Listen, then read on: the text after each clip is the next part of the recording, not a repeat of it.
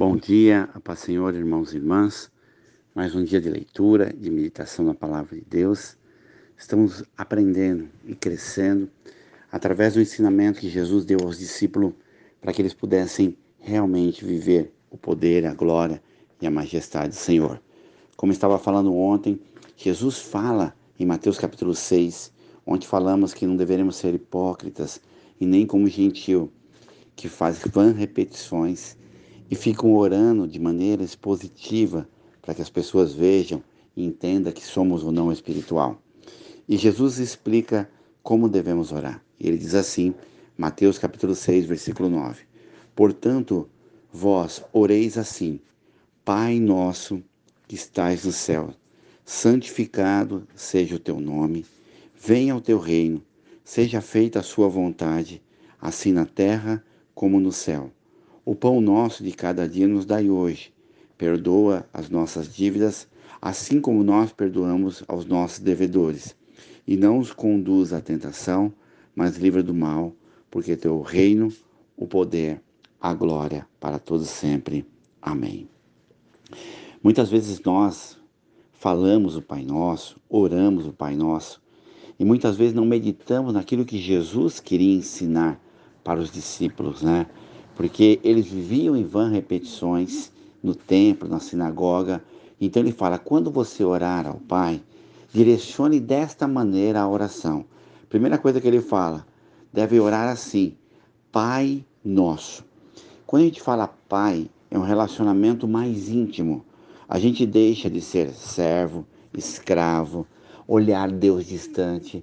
A gente começa a falar Pai, Paizinho, Aba Pai, Pai Nosso é um relacionamento direto com Deus, aonde não há inter, não há interferência terrena. É você e Deus. E onde que ele está? No céu.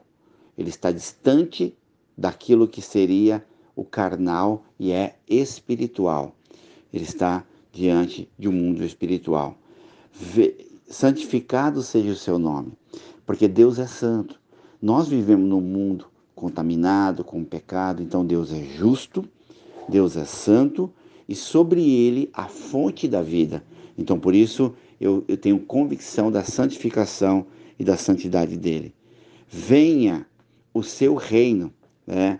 E é interessante porque Jesus fala assim: o meu reino, Jesus falou, o reino do meu Pai não é comida, não é bebida.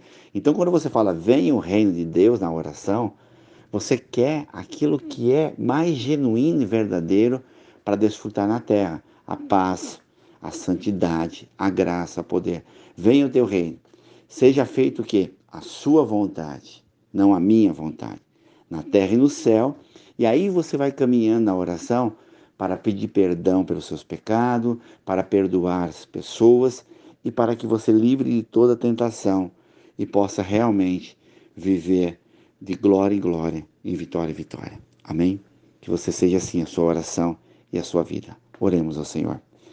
Pai amado, em nome de Jesus, nós te louvamos e agradecemos, ó Pai, por mais uma manhã, por mais um conhecimento, uma meditação, que possamos, ó Pai, nos relacionar contigo através da oração, chorar de pai para filho, de filho para pai, que tu possa recolher as nossas lágrimas, nossas dores, nos dando força, graça para enfrentar o dia a dia, Pai, diante da tua palavra, da tua verdade.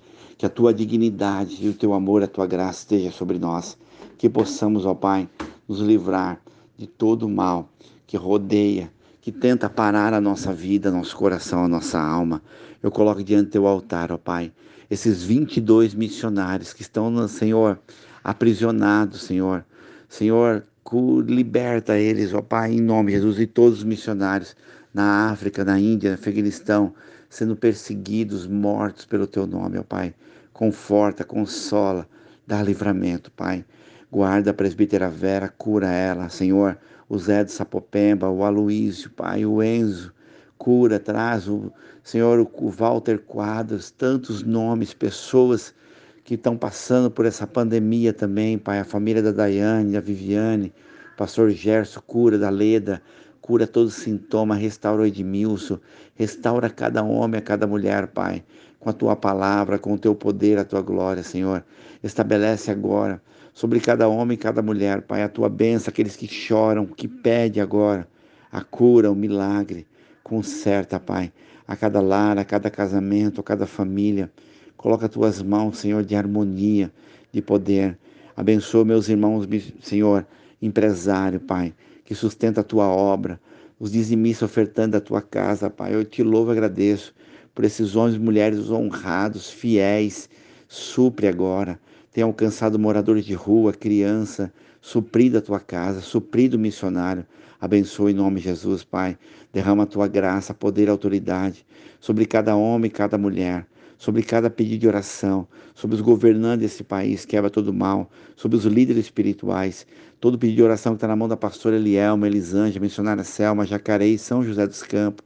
Peço pelo Senhor, pelo Bispo Miguel, a família Refúgio de Oração, seus filhos, abençoa, derrama a tua graça, poder e autoridade, ó Pai, sobre cada pedido de oração, sobre cada intercessão.